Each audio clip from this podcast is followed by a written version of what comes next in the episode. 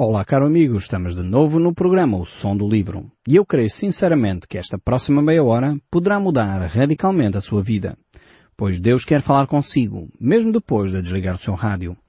Eu sou Paulo Chaveiro e nós hoje estamos de volta ao livro de Amós e estamos no capítulo 2 deste livro.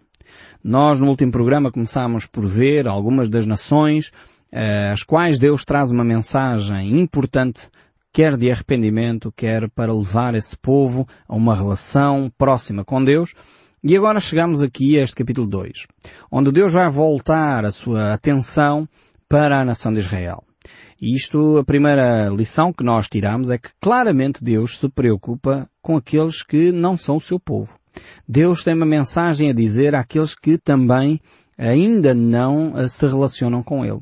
E por isso mesmo Deus vai falar àquelas nações ali em redor uh, da nação de Israel, a Síria, a Edom, a Filistia, uh, as várias nações que ali estão ao redor da nação de Israel, porque Deus tem preocupação com aqueles que não o conhecem. E então Deus traz esta mensagem. E então depois dessa mensagem para os povos em redor da nação de Israel, Deus agora vai trazer uma mensagem ao povo de Israel, ao seu povo.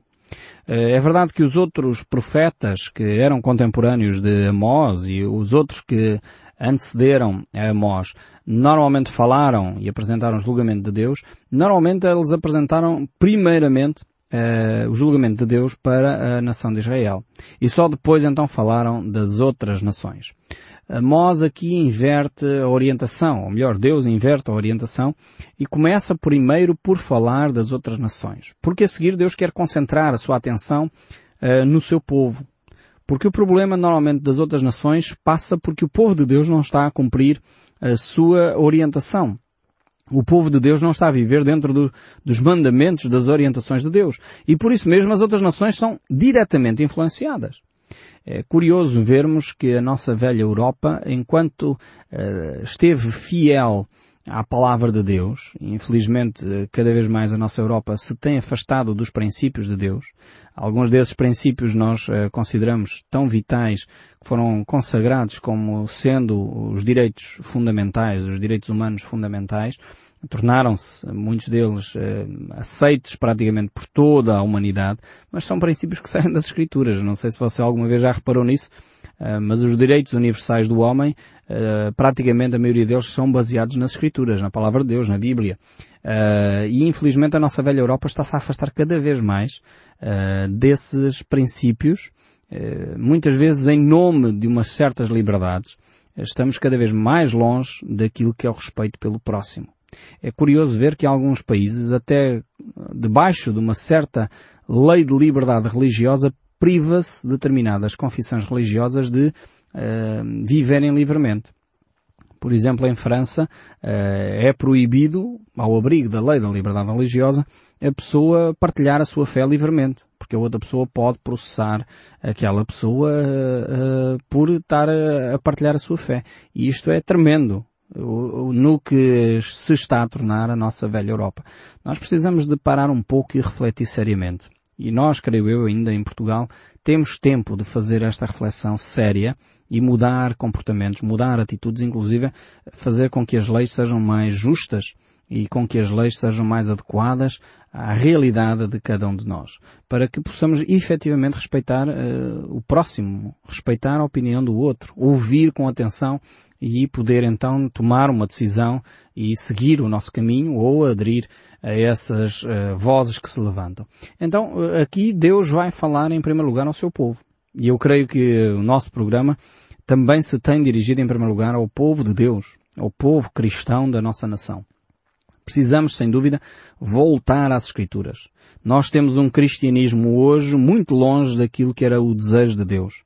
Temos um cristianismo de uma religião estatal eh, que nem sempre está em conformidade com o ensino das Escrituras. Temos um cristianismo, muitas vezes, na nossa nação, que dá mais ênfase à, à vida dos apóstolos e de determinados eh, cristãos, seja ele São Francisco, Santo António não sei quê, do que ao próprio Jesus Cristo. Eh, faz-me alguma confusão isto. Nós precisamos voltar ao cristianismo de Cristo. Precisamos voltar ao cristianismo onde Cristo é o centro e não outra coisa qualquer. Uh, e em vez de termos um cristianismo de ritual, precisamos ter um cristianismo de coração, um cristianismo onde a alma, a vida, a fé é presente, a esperança está lá, a nossa relação com Deus, o amor a, a Deus é, é vibrante, é interessante, é entusiasmante. Precisamos deste relacionamento com Deus.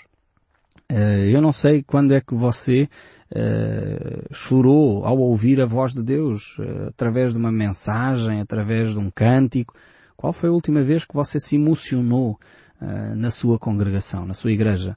Seja ela católica, evangélica, protestante, qual foi a última vez que você riu, se entusiasmou pela positiva e esteve alegre na presença de Deus?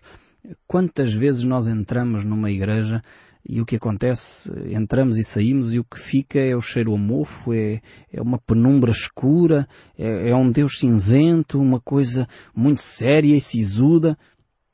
Deus não é nada assim. Deus é um Deus de facto que quer a nossa alegria, quer a nossa paz, mas ao mesmo tempo é um Deus que não quer que nós vivamos em pecado e Ele vai fazer tudo para que nós abandonemos a escravatura do pecado que nos oprime.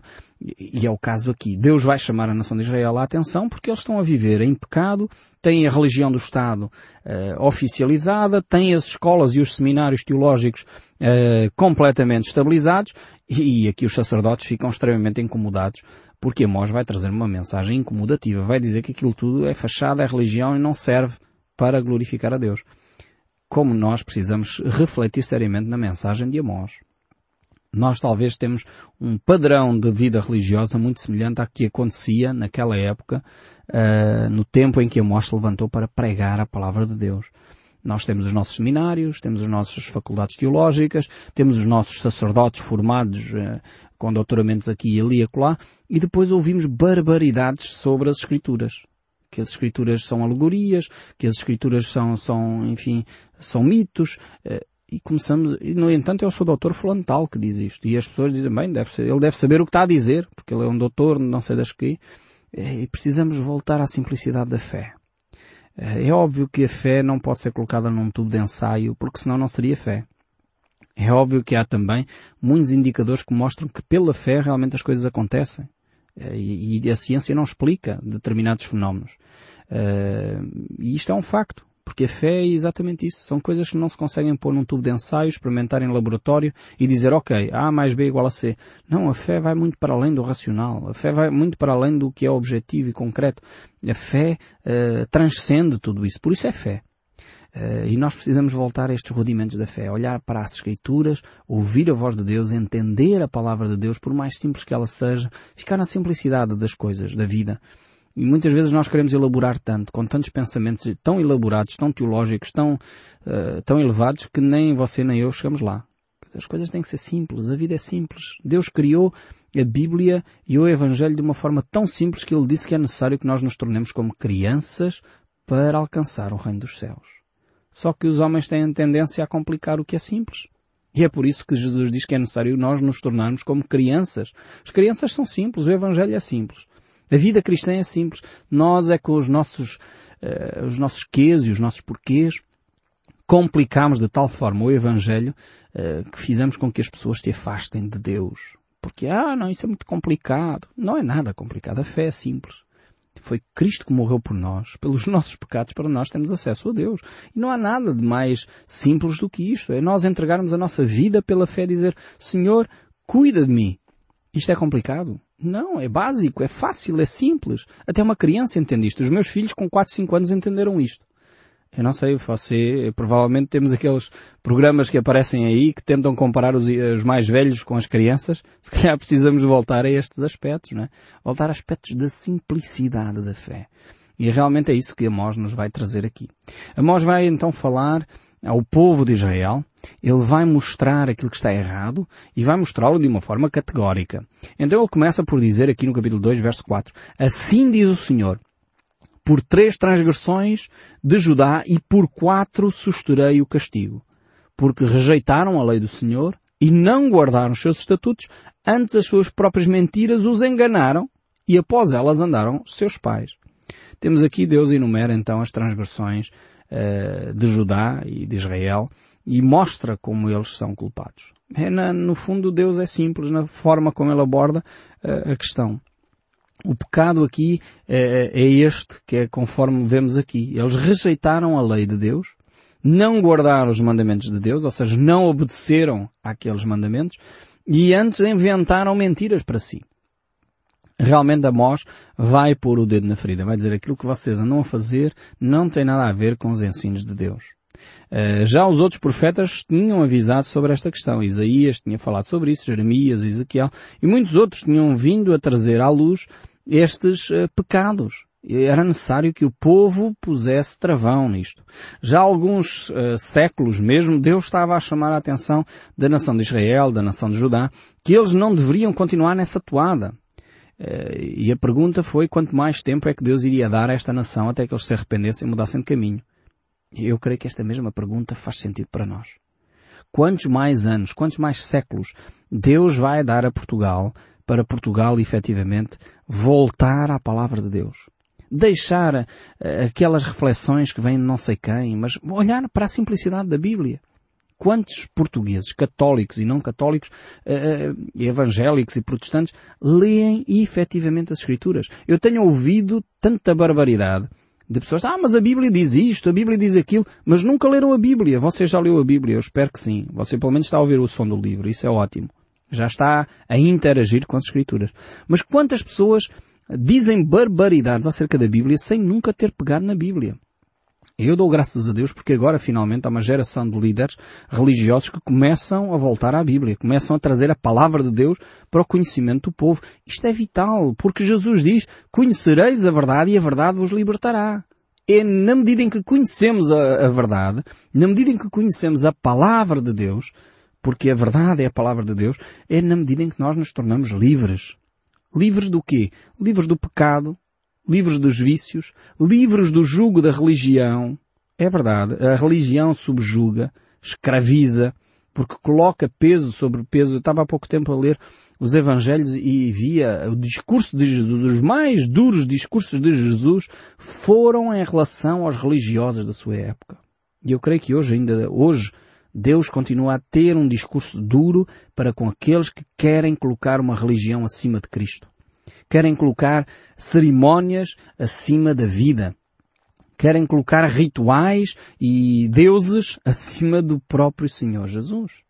É por isso que nós não precisamos uh, realmente dessas, desses artefactos. Precisamos da simplicidade da fé.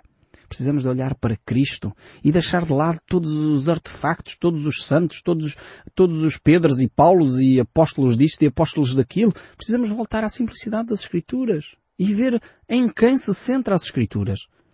A Bíblia centra-se na pessoa de Jesus Cristo.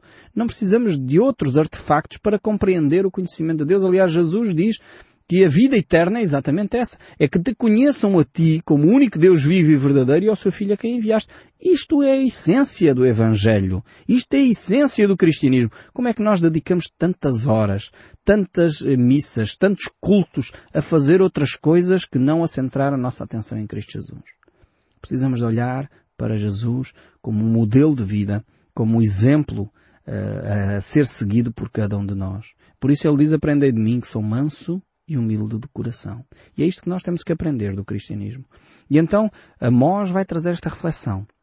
Ele vai mostrar exatamente que este tipo de atitude de religiosidade, de, de cerimónias, não serve para nada. É por isso que Deus chama um pastor, um homem rude do campo, um homem simples, para trazer uma mensagem clara ao povo de Israel. Vê se eles acordam, vê se eles despertam, vê se eles dizem, bah, estamos aqui a fazer coisas que não devíamos.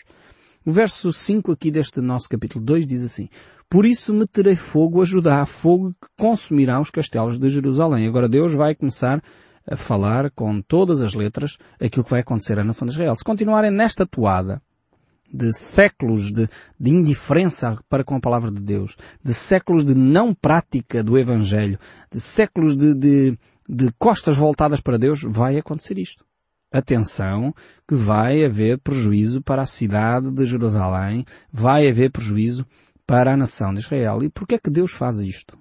É que Deus quer trazer o povo de volta ao, ao, ao seu relacionamento. Deus quer um povo obediente. É, no fundo, Deus não é muito diferente de qualquer educador. E eu tenho aprendido, como vocês já sabem, muito com os meus filhos tenho aprendido imenso a perceber mais o coração de Deus. Porque se eu sou pai, e eu sou um pai extremamente falível, eu sou um pai que ainda estou a aprender como é que se relaciona com os filhos. E eu quero o melhor para os meus filhos, quanto mais Deus. Se eu coloco os meus filhos de castigo, eh, ou se dou determinada punição aos meus filhos, e é porque os amo, não é porque eu sou um homem uh, extremamente irado. Aliás, acho que é um segredo que eu deixo aqui para vocês. Nunca castiguem os vossos filhos quando estiverem irados. Este é um segredo vital para uma boa educação. Não castiguem os vossos filhos enquanto estiverem irados. Se estiverem irados e os vossos filhos tiraram-vos do sério, e às vezes acontece, não é? Tanto eles, eles fazem que às vezes nos tiram do sério, vão dar uma voltinha, contem até 10, contem até 100 e só depois falem com eles. Enquanto estiverem irados, não façam nada, porque podem se arrepender daquilo que vão fazer. E eu já tenho acontecido. Às vezes uh, esqueço-me deste meu próprio ensino e digo uma coisa e é bom serem dois, porque assim a minha mulher vem e diz, oh, Paulo, olha, acho que não devias ter sido assim tão duro com os filhos. Então eu chamo-os outra vez e ok, o pai exagerou, peço-vos perdão, mas esta situação merece ser tratada desta maneira. Eh, às vezes precisamos de fazer isto.